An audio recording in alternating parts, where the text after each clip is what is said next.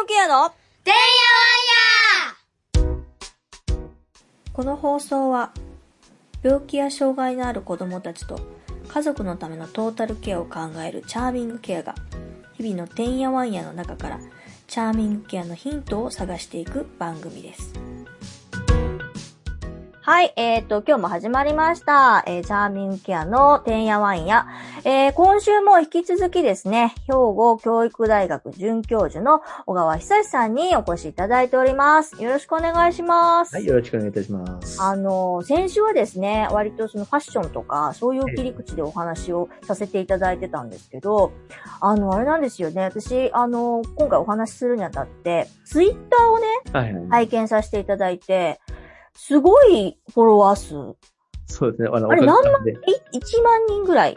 あの1万2500人超すえましたごいね。。すごい。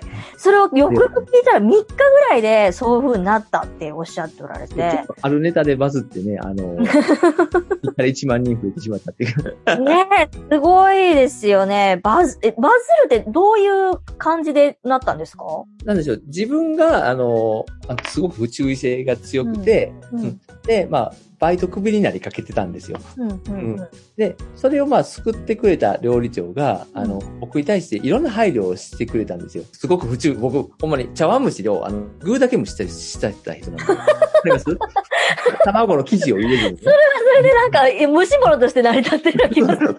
でも、ち、これさ、小さいの エビと銀なりしか入ってへんわ、って思うわけなんですよね。そしたら、あの、ちょっと生地を入れるために、指差し確認とか、あの、蒸しすぎ注意のため、タタイマーを設置したり、うん、うん、うんそういった、あの、今、あの、配慮をしてくれて、それって、いわゆる合理的配慮ってよく言われてるじゃないですか、最近。うん、うん、うん。あの、まあ、障害者差別解消法とかもできて、合理的配慮、義務化で、とか努力義務できたんですけれども、うん。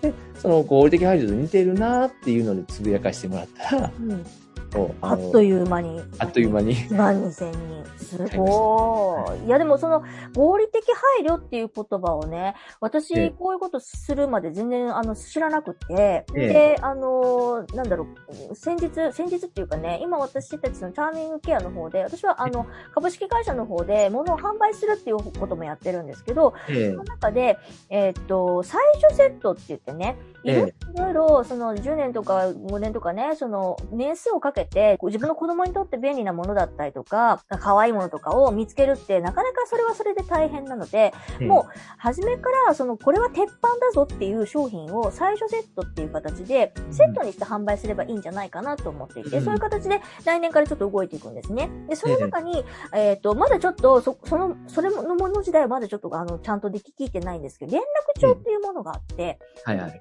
その連絡帳がまさにその合理的配慮っていうところからちょっと始まった話でね、うちの子供、一番上の子が、あの、まあ、その、あの、白血病になった子なんですけど、ええ。彼ね、やっぱね、その、白血病以外にも若干ちょっとなんだろう、グレーっていうか、なんていうの、ね、変わってる、独特なんですよね。え。で、まあ、そもそも、その病気になって、2年生の時になったので、2年生と3年生まともに勉強してないから、えええ支援級とかに行かないと、病、病児の方の支援で行かないといけなかったから、はいだから、ついていけないんですよね。そうすると、やっぱり黒板のことを書くのもしんどかったりだとか、どんどんどんどん学習がちょっと遅れていっちゃう。で、そんな中で、連絡帳全然いつの間にやら書かなくなってしまい、はいはいはいはい。で、4年生、5年生の時には、もうすでに連絡帳出してっても出さないし、もういい加減ちょっと出しなさいって言ったら、あの、連絡帳の側だけ、側、側だけ？な中の紙が全部切切ってなくなっちゃってるの、なんか折り紙にしたりとか して、もう全部ないんですよね。中身がないんだよ。中身がない。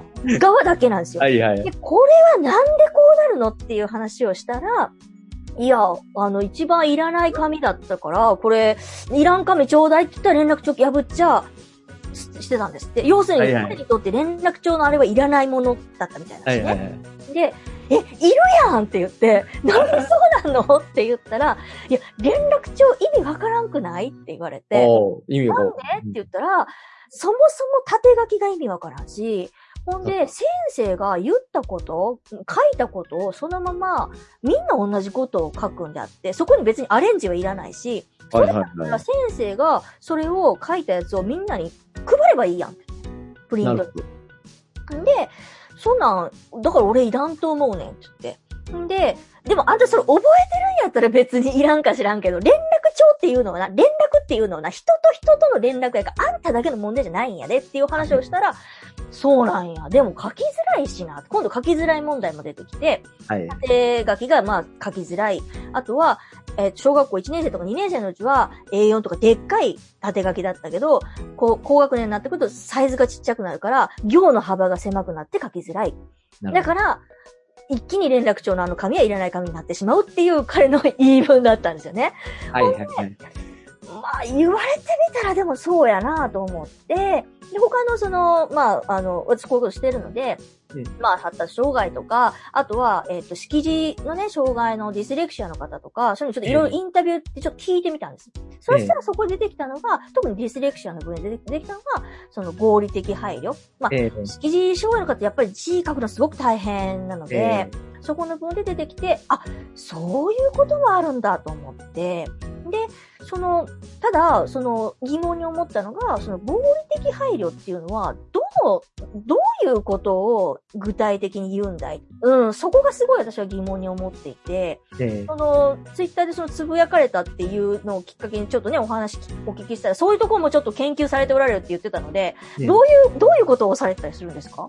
そうですね。あの、もう、そもそもあの、私の、まあ、研究の中心っていうのは発達障害支援なんですよ。うん、うんうん、発達障害の方に対して合理的配慮をどう提供するかっていうのが専門分野でして、で、あの、合理的配慮って結構間違われがちな概念なんですよね。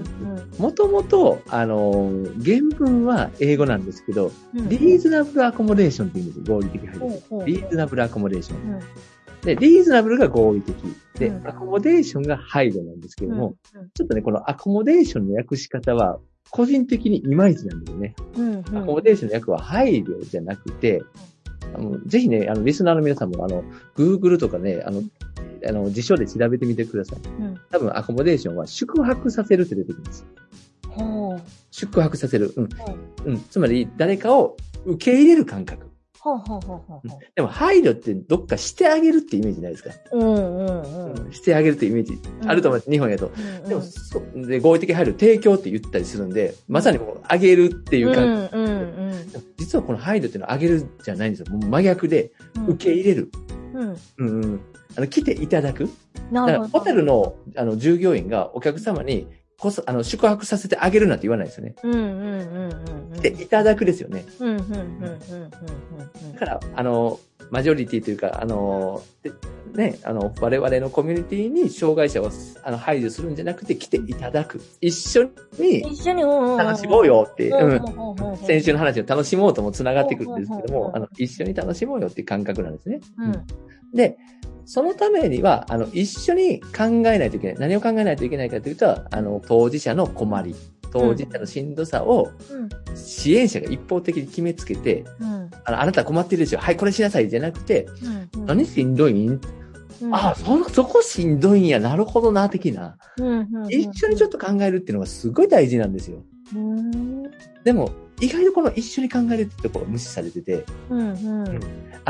さっきの事例も、あの、あ、連絡帳、うん。ね、子供はきっと困ってる。だから作ろうん。う。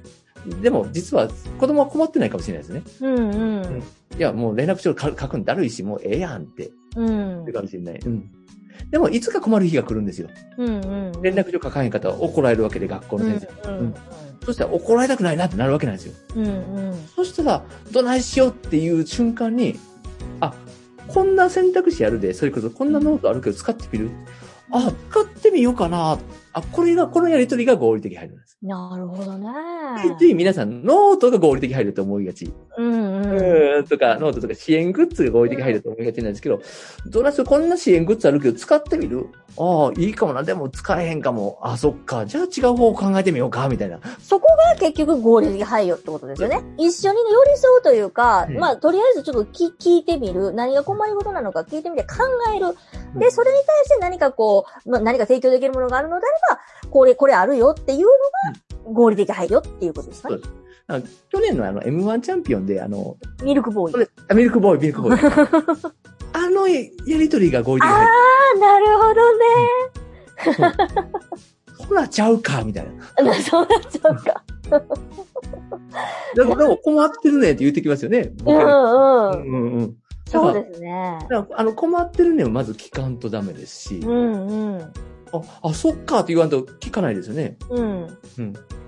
どこまでが合理的配慮なんだろうなとか思ってて、で、その、その時にお話聞かせてもらったのが、あの、ディスレクシアの、あのええ方たちのお話もちょっと聞かせてもらったんですね。ほんええなら、もうそもそも連絡帳はいらないよっていう話で、ええうんその、もう、これからはその、それこそね、その、どんどんその、紙ベースの話がなくなっていくから、私たちはそこに乗っかるよ、みたいな話になってて、でもそれもやっぱり本人の選択ですよね。あの、どうしても、これ、やっぱり書くのがめちゃくちゃ難しい。うん。書くのに、あの、し私知り合いなんて宿題に4時間かかってた。普通の人が30分で終わる宿題を4時間で終わってた。うん。でもパソコンで言ったら、やったら他のこと同じ30分で終わる。うん。うん。うん。そうしたらどっちがいいって言ったら、やっぱ ICT とかタブレット使った方がいいでしょうし、んでもやっぱり、あの、書類とかは紙で書かないと、うん。進まないうん。うん。そしたら名前ぐらいは書けた方がいいとかね。うん。うん。うん。選べるのがいいんですよ。なんあか、これが正解ってみ、みんなさん決めがちなんですけど、選択肢あれば選べますよね。うん。うん。うん。子供のもんやから特にね、その、うん連絡帳そんだけちょっと用意できるかどうかちょっとあれなんですけど、はい、でもね。なんだろう、その、うちのそのチャーミングケアのは考え方としては、やっぱりその、病気とか障害になったことによって、やっぱどんどん選択肢がこうね、あの、狭まってしまうので、なんとかかんとかこういろんな選択肢を増やせるようにって言って、こう、いろんな事業者さんが集まっていただいてるっていうのがコンセプトなので、いや、本当におっしゃる通りで、あの、選べるってなると、やっぱり気分も上がりますしね。上がる上がる。うん。そうなんですよ。気分が上がる体験こそが大事。うん。それすごい。え、で、その、小川先生が、その、なんだろう、う受けた合理的配慮、今、今考えると合理的配慮っていうのはどんなことがあったんですか？あ、バイト時代に感じたのは、あの、例えば、きつねうどん作るときに、うん。あの、入れないといけない。あれ、あ、違う、お揚げとわかめとうん、それをね、忘れちゃうんですよね。うんうん。そしたら、あの、セットにしといてくれてるんですよ、タッパに。順番に左から入れていったら忘れないよ。えーえ、それは、え、それは、小川先生のために作ってくれたんですか？あ、そう、僕があまりに忘れるんで、うん。じゃあこれ作っとくから、これでやれって言って。ええー、めっちゃいい人や。あの、天ぷらの揚げるものリストを、当時、うん。あの、今みたいに、あの、ルーティン化されてない、あの、まあ、うんうん。うんねファミレスとかやったらやられてるんですけど、うんうんうん。一般的な、えっとん。料理屋やったので、なんか紙に、あの、天ぷら定食、天ぷら御膳とかで、その場合はエビを2本とかね、全部、で、そこを指差ししてから揚げる。って。ええ作ってくれて、うん。ー。うん。そそれで、あの、副料理長にまでいなれたんですよ、僕。すごーい。そう、副料理長までしてくれて、でも、名前を料理長がつけてくれたんですよ、多分。うんうんうん。こうしたらこいつは頑張りが視覚化できる。なるほどね。僕の頑張ってるとこ見てくれたんですか、あの、料理長は。なるほど。はあのいいですね、その人ね。不注意性は強いけど頑張ってる、逆に僕がサボってる時はめっちゃ怒られました。うんうん。おお前の持ち味は頑張るとこなんやから、そこは外すな。それ、うちの子もめっちゃそれやわ。だからできるところをちゃんと活かす。うんうん。でできないところは、あの、助けたりとか、うんうんうんそれが向いてあるから、うん。あの、できるとこは全力でやれ。うんうん。そその教えをずっと守ってて、うん。で、それをやっぱり、あの、こう、それってやっぱ合理的配慮やなって思ったのは、うんやっぱり料、あの、料理長は僕と一緒に考えてくれたんですよ。うんうん。やっぱちょっとこれ無理ですっていうのも聞いてくれたし、うんうんうんで、かといって頑張れるところは、あの、厳しかったし、うん。うんうんうんうんで、一緒に、あの、成長させてくれた。うん、一緒に考えてくれた。うん。だからその考え方はやっぱ学生たちにも、今後せ、教員になる学生たちにも伝えたいなっていうので、本実は。当ですね。それって障害とか障害じゃないとか関係ないですよね。関係ないです、関係ない。ねえ、本当人として必要なことですよね、それって。うん。だから特別なものじゃないって皆さんに、あの、ご認識いただきたいんです、合んうん。本当ですね。いや、素敵な話だなってすごい思いました。そりゃ1万2000人いきますよね。ありがとうございます。大変です。今日はちょっとすいません。まだちょっと時間になってきたので、あれなんですけど、本当にええあの、先週もね、言ってましたけど、何か本当にご一緒したいなって思う、思う、話せば話すほどにすごく思うので、ぜひ。ともまた、なんだろう、その連絡帳できるかどうかわかんないけど、監修とかしていただけるとすごあ、く一緒にやりましょう、一緒にやりましょう。ね、ね楽しいかもしれないですね。選べる連絡、連絡帳ね。リスナーの皆さん、また新たなつながりができましたね。つながり大事なんで。できたらいいなって思ったりします。今日はどうもありがとうございました。ありがとうございました